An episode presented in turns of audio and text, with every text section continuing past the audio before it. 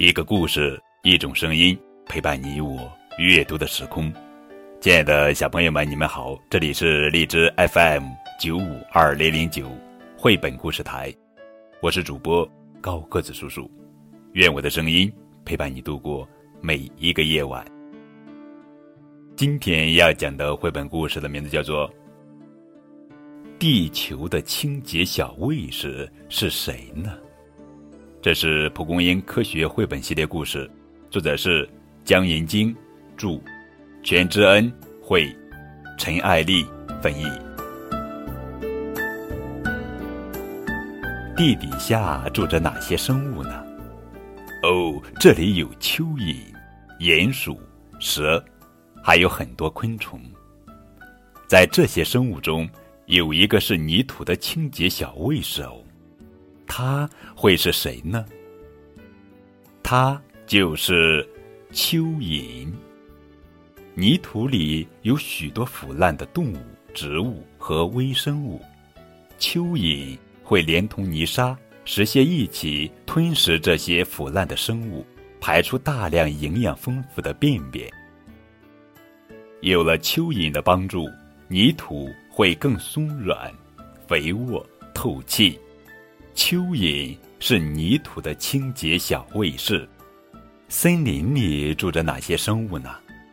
哦，这里有蘑菇、雏菊、鹿，还有很多树木。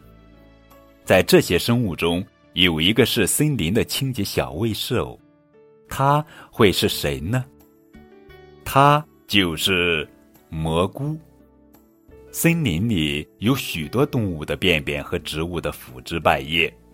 蘑菇喜爱在动物的便便或植物的腐熟堆上生长，有了蘑菇的帮助，森林中的新陈代谢更迅速，森林环境更整洁，生态更平衡。蘑菇是森林的清洁小卫士。蘑菇能把动物便便和植物的腐殖败叶变成肥沃的土壤，植物在肥沃的土壤中健康生长。蘑菇是热心帮助植物的好朋友呢。池塘里住着哪些生物呢？哦，这里有固鱼、龙虱、蟹，还有很多水草。在这些生物中，有不少是池塘的清洁小卫手。它们会是谁呢？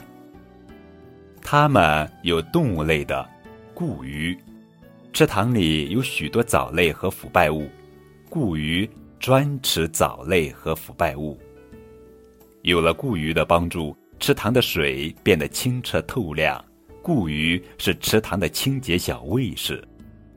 它们有植物类的水葫芦。池塘里难免会有脏脏的水，水葫芦能把脏脏的水通通吸进圆鼓鼓的肚子里。有了水葫芦的帮助，池塘的水越来越干净了。水葫芦也是池塘的清洁小卫士。河里住着哪些生物呢？哦，这里有螺蛳、龙虾、鱼，还有很多水草。在这些生物中，有一个是河流的清洁小卫士，他会是谁呢？他就是螺蛳。河流里也有许多藻类，螺蛳喜欢吃藻类和植物的表皮。有了螺蛳的帮助。河水变得更清澈，螺蛳是河流的清洁小卫士。